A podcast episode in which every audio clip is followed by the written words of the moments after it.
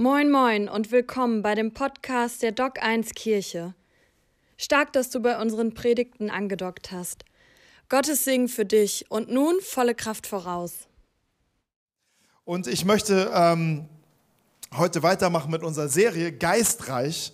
Ähm, wir sprechen in, den, in diesen Tagen über den Heiligen Geist. Ähm, und die These ist, eine, eine Grundthese in, der, in dieser Serie ist, wir brauchen den Heiligen Geist. Ganz einfach. Wir brauchen den Heiligen Geist. Und darum sprechen wir über ihn, um den Heiligen Geist ein bisschen kennenzulernen, ein bisschen, ein bisschen vertrauter mit ihm zu werden. Wir, werden, wir haben heute getauft, wir haben getauft auf dem Namen des Vaters, des Sohnes und des Heiligen Geistes. Und ähm, diese drei sind eins. Und diese drei sind, ähm, sind Gott selbst. Und deshalb, wenn wir über den Heiligen Geist sprechen, dann sprechen wir nicht über irgendwie eine, eine Kraft oder eine Sphäre, sondern wir sprechen über Gott. Und ähm, er möchte unser Leben erfüllen. Und wir brauchen den Heiligen Geist. Und die zweite, äh, ein zweites Grundverständnis in dieser Serie, aber auch über die Serie hinaus ist, dass der Heilige Geist immer zuerst in uns wirkt und dann aus uns heraus. Erst wirkt er in uns und tut ein Werk in uns und dann wirkt er aus uns heraus. Und es ist auch eine Sehnsucht mit dieser Serie verbunden, denn ich sehne mich ähm, und vielleicht auch du, dass wir ein Leben führen, dass wir Menschen werden, die reich ähm, vertraut sind mit dem Allmächtigen, mit dem Allgegenwärtigen und mit dem allwissenden Heiligen Geist, damit er den Raum bekommt in unserem Leben, der ihm zusteht, damit er den, diesen Raum bekommt und äh, möge diese, diese Gedanken, die, möge diese Serie ein bisschen dazu helfen, dass wir vertrauter, vertrauter mit ihm werden. Und ich suche immer so ein paar Aspekte raus, die ähm, aus dem Wort Gottes, die uns hier helfen. Diesmal hat es eher indirekt mit dem Heiligen Geist zu tun, aber dann am Ende doch sehr direkt. Und ich habe schon mal äh, die Bibelstelle aufgemalt. Ah. Damit ich nicht alles hier machen muss. Da habe ich vier Stunden dran gesessen und das wäre, so lange wollte ich auch nicht sitzen bleiben. Ähm, genau. Und es geht ein bisschen zwischen Aufgabe und Identität. Das ist so der, der erstmal der Arbeitstitel zwischen Aufgabe und Identität. Ähm, es geht um den Ölberg, es geht um Jerusalem, es geht um Jesus, der irgendwie dazwischen hin und her geht. Und ähm, über Jesus ähm, werden wir etwas erfahren oder von Jesus können wir etwas lernen wie wir ähm, vertraut werden mit dem Heiligen Geist und ähm, warum es wichtig ist, diesen Ort zu kennen und auch diesen Ort zu kennen. Genau, darum soll es gehen. Ähm, das erstmal bleibt erstmal da, da komme ich gleich nochmal drauf zurück. Als Jesus ähm, auch die letzten Worte gesprochen hat, hat er noch was anderes gesagt, als er bevor er zu seinem Vater zurückgegangen ist. Er hat gesagt, wartet zu Jerusalem ähm, und ihr werdet den Heiligen Geist empfangen. Wenn der Heilige Geist über euch gekommen ist, Apostelgeschichte 1, Vers 8, werdet ihr seine Kraft empfangen. Und dann werdet ihr von mir berichten in Jerusalem, in ganz Judäa, in Samaria, ja bis an die Enden der Erde. Wenn der Heilige Geist auf euch gekommen ist, werdet ihr Kraft empfangen, um etwas tun zu können. Diese Kraft wird euch befähigen, für mich, mit mir, mit mir und für mich zu leben. Und dann ging es los, wenn du die Apostelgeschichte liest, kann ich empfehlen als, als Nachtlektüre, dann merkst du, hey, ähm, wie intensiv, wie intensiv das Leben der ersten Christen war. Und sie waren, äh, Paulus schreibt es mal an einer Stelle, er war einer dieser ersten Christen. Hey, die Liebe Gottes, sie war in unserem Herzen ausgegossen durch den Heiligen Geist und sie drängte uns zu den Menschen hin. Wir wollten den Menschen diese Liebe Gottes bezeugen. Wir sind, wir sind über alle Grenzen hinweggegangen, so weit wir gehen konnten, um von dieser Liebe Gottes den Menschen zu zeugen und ihnen zu helfen, ihren Weg zurück zu Gott zu finden. Und sie haben viel Not gesehen und sie wussten, wir haben die Medizin. Wir haben die Antwort, wir haben das, was Menschen wirklich brauchen. Und ich glaube, bis heute hält das bei vielen, vielen Menschen an, die Jesus nachfolgen und Jesus lieben und vielleicht das auch empfang, äh, erlebt haben, dass sie diese Kraft empfangen haben. Und manchmal kommt es dann dazu, dass man 24-7 Menschen dient. und äh, dann im Dienen gar keine Kraft mehr hat. Weil wir vielleicht zu sehr an einem Ort sind, wo wir nur geben und es verlernt haben zu empfangen und zu nehmen. Und von Jesus können wir hier etwas lernen. Jesus kam und er diente den Menschen, er gab sein ganzes Leben, er gab alles von sich. Er war sogar bereit zu sterben.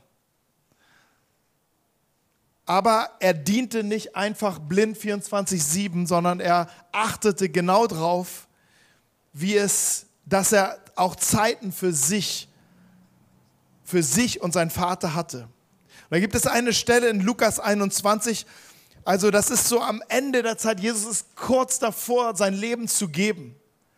Und er ist nochmal in diese in dieser Stadt, in dieser Großstadt in Jerusalem, hatte einen großen Tempel. Und dieser Tempel, er, er war der Ort, wo Menschen Gott begegnen konnten. Hier waren die Verheißung, hier, hier war der heilige Ort. Menschen aus der, aus der ganzen Welt sind hierher gezogen, um diesen Gott zu begegnen. Und zwar genau hier in diesem Tempel.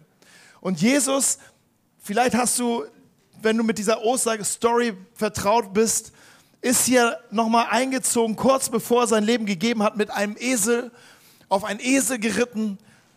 Da denkst du, ja, okay, ein Esel ist, warum nicht ein Pferd und so, aber ein Esel bedeutete damals, okay, hier kommt der König. Es war eine Botschaft. Er ist nicht einfach da nur reingeritten, sondern sein Reinkommen in diese Stadt war schon eine Botschaft. Ich bin der König, ich bin der, ich bin, die Leute, die damit vertraut waren, wussten, okay, er beansprucht, Gott zu sein. Und er ging in diesen Tempel, in diesem Ort und er lehrte von, von verschiedene Dinge und bereitete die Menschen auf eine neue Zeit vor. Und die Menschen verstanden nicht ganz genau, was er meinte und er redete anscheinend auch sehr viel. Und ähm, dann heißt es aber, Lukas 21, 37, jeden Tag ging Jesus in den Tempel, um zu lehren und abends kehrte er zurück, um die Nacht auf dem Ölberg zu verbringen. Er schlief nicht hier, er schlief hier. Jeden Morgen strömten die Menschen scharenweise herbei hierher, um ihn zu hören. Also er ging in den Tempel, um zu lehren, um die Menschen darauf vorzubereiten auf eine Zeit, die noch kommen würde. Und abends ging er hier an diesem Ort. Hier war er alleine. Morgens ging er hier wieder zurück und die Menschen haben schon gewartet, sie wollten mehr hören. Ich glaube, er war auch ein guter Prediger. Ich glaube, er war ganz gut. Er war, glaube ich, sehr gut. Ich würde ihn auch gerne hören. Ich hätte hier auch gewartet. Ich hätte hier gewartet. Vielleicht sagt er ja hier schon was. Aber er, wichtig ist, und das ist heute mein Punkt, wichtig ist, nicht, was er hier getan hat, darüber sprechen wir nächste Woche, so, wir, so Gott will und wir leben. Hier, dieser Ort, der ist wichtig. Der ist heute für mich wichtig und vielleicht auch für dich. Er wusste, hier ist sein Auftrag und hier ist seine Aufgabe, aber er wusste, hier ist der Ort, wo er zu Hause ist, wo seine Identität ist. Hier ist der Ort, wo, wo, wo, ähm, wo er verstanden hat, wer er ist. Und ich glaube, der größte Unterschied zwischen Jesus und zumindest und mir, vielleicht auch zwischen Jesus und dir ist, Jesus wusste, wer er ist. Er wusste, wer er ist und er konnte das auch leben. Er konnte diese Identität leben. Ich bin manchmal im Zweifel über mich selber, aber Jesus wusste genau, wer er war, aber nicht automatisch, sondern weil er immer wieder den suchte, der ihn sagte, wer er ist nämlich sein Vater. Er wusste, diese Stadt ist nicht sein Zuhause. Bei all der Erwartung, die da ist, bei all dem, was hier ähm, passierte, hier war eine wirkliche Erwartung. Die Menschen haben erwartet, Jesus wird wieder wirklich ein König für alle. Es wird eine neue Zeit, ihre, ihre Vorstellung war, dass eine neue Zeit heranbrechen wird, wo es nur noch Segen geben wird.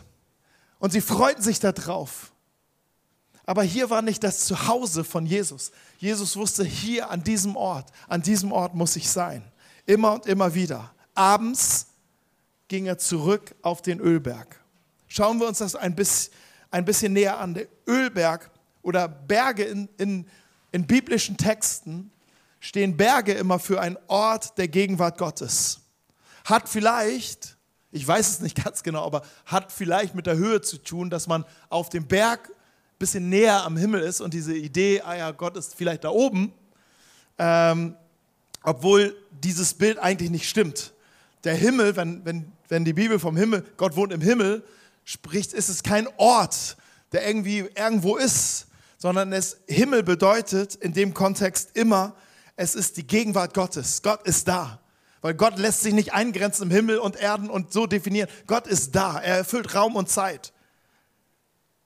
Aber trotzdem hilft dieses Bild vielleicht, okay, hier auf einem Berg bin ich, steht für Gegenwart Gottes. Und er war ein sehr vertrauter Ort für Jesus. Er war oft hier, um zu beten. Er wird hier am Ende auch nochmal sein berühmtestes Gebet sprechen, im Gebet Gethsemane, und wo er nochmal mit Gott kämpft und sagt, lass den Kelch vor mir herüber, äh, vorüberziehen. Das ist alles, findet alles hier statt. Hier setzt er sich mit Gott auseinander. Hier ringt er mit Gott. Hier ringt er mit seinem Auftrag. Hier ringt er mit seinem Willen. Hier ringt er mit, auch mit den, mit den äh, vielleicht mit den ganzen Anliegen, die diese Menschen hier haben. Hier ringt er, hier, hier kämpft er. Aber hier ist er auch ganz Sohn. Und ich glaube, wichtig ist zu verstehen, dass bei all den Aufgaben, die wir haben in unserem Leben und bei all den Aufgaben, die wir vielleicht auch für Gott haben, ist es wichtig, hier eine Balance zu halten zwischen der Aufgabe und dem Ort der Identität. Denn in der Stadt werden wir am Ende leer laufen. In der Stadt werden wir, werden wir keine neue Kraft bekommen, die gibt es nur hier. Und die Frage ist, wo wie, wie entdeckst du diesen Ort in deinem Leben? Und vielleicht hast du ihn, ich glaube, viele haben ihn schon entdeckt, viele kennen diesen Ort, aber die zweite Frage ist, wie hältst du diese Balance, dass du abends an diesem Ort bist? Abends, in Anführungsstrichen. Ähm, vielleicht fragt man sich, was macht man denn hier an diesem Ort?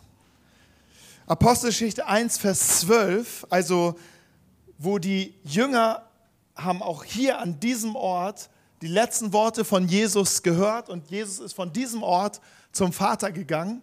Sie sind zurückgegangen in die Stadt.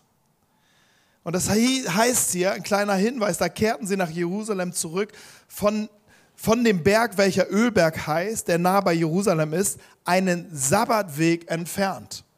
Ein Sabbatweg ist ungefähr 900, Met, äh, 900 Meter lang. Ähm, so viel durften die Juden damals an, am Sabbat, an dem Ruhetag, laufen. 900 Meter. Hatten schon ein Schrittmesser damals äh, in ihrer App. Und ähm, das war das Maximum. Und diese Strecke war genau so lang. Sabbat bedeutet, ist ein Ort der Ruhe. Der, ein, Ru ein Ruheort, den Gott uns schenken möchte, den Gott eigentlich integriert hat in unser Leben, in unser, in unserer Schöpfung. Ein Geschenk von ihm, ein Ort, ein, in dem er uns in sein, ganz bewusst in seine Gegenwart rufen möchte. Jesus sagt über diesen Sabbat, er ist zum Wohl des Menschen gemacht. Er ist geschaffen, damit unsere Seele wieder auftanken kann, damit wir wieder Kraft bekommen, damit wir wieder wissen, worum es eigentlich geht, damit wir Ruhe für unsere Seele haben. Und dieser Weg war genau, also jedes Mal, wenn Jesus diese 900 Meter gegangen ist, war es immer wieder eine Proklamation, ich gehe in die Ruhe. Ich gehe in die Ruhe hinein. Ich gehe in die Ruhe, die Gott für mich hat. Ich, gehe, ich schalte mal alles aus, was hier schreit. Ich schalte hier mal mein Handy aus. Ich schalte mal hier meine, meine Nachrichten auf. Ich schalte auch meine Rolle aus, wer ich bin, wer, wie wichtig ich bin, was für Aufgaben ich habe. Ich schalte mal alles aus und gehe hier in die Ruhe hinein, die Gott für mich hat. Und dann fange ich an, auf ihn zu hören, was er über mich sagt was er über mich sagt. Die zweimal sagte er, hör, also sagte der Vater über Jesus hörbar, so dass zwei Leute das aufgeschrieben haben. Dies ist mein geliebter Sohn, an dem habe ich wohlgefallen. Das ist etwas, was der Vater auch über dein Leben ausspricht und ausgesprochen hat, Die Frage ist, ob wir es hören. Wir hören es nicht hier, wir hören es hier. Und dazu brauchen wir ähm, den Heiligen Geist, der uns hier leiten möchte, weil der Heilige Geist ist Gott und er möchte uns nicht nur in die Aufgaben leiten, so wie wir es gehört haben, ihr werdet Kraft empfangen und dann überall hingehen. Er möchte auch genauso in, ähm, sagen, Römer 8, Vers 16, der Geist Gottes selbst bestätigt uns tief im Herzen, dass wir Gottes Kinder sind. Er möchte uns das bestätigen. Er möchte nicht nur, dass wir hier sind und in der Kraft Gottes dienen, den Menschen und, und all unsere Aufgaben tun, sondern er möchte auch immer wieder diesen Raum haben und damit wir hören, wer wir sind. Und ich habe ein, ähm, es gibt ein, ein, ein jemand, der so symbolisch schon für Jesus im Alten Testament stand, das war zum Teil symbolisch, ähm, das ist äh, König David. Und König David, ein Mann nach dem Herzen Gottes, da steht ein, ein in einem kleinen Kont, also in einem, äh, er war, lebte hier, wurde von seinem Sohn verfolgt und ähm, sein Sohn wollte ihn töten, wollte das, ähm, wollte ihn sein Amt nichtig, nichtig machen und David floh. Und dann heißt es, David ging den Weg hinauf, der zum Ölberg führte, und er weinte sein Kopf war verhüllt und er ging barfuß. Auch die Leute, die bei ihm waren, verhüllten ihr Gesicht und weinten, während sie den Berg hinaufstiegen. Hey, wo gehst du hin, wenn du Kämpfe hast, wenn du Probleme hast, wenn du Sorgen hast, wenn alles, alles auseinanderfällt in deinem Leben? David ist diesen Weg schon gegangen zu dem Ort, zu dem Ölberg, da wo der Vater, zu, wo er dem Vater begegnet, begegnete, mit all seiner Not, mit all seinen Tränen, mit all seinem Schmerz. Im Psalm 34 schreibt dieser David weiter, der Herr hört sein Volk, wenn es ihm um Hilfe anfleht. Er rettet es aus aller Not. Der Herr ist allen nahen, die verzweifelt sind. Er rettet die, die den Mut verloren haben. Warum konnte David das schreiben, der hier weinend hochgekrochen ist? Weil er genau das hier erlebt hatte, wie Gott ihn gerettet hat und wie Gott ihm geholfen hat.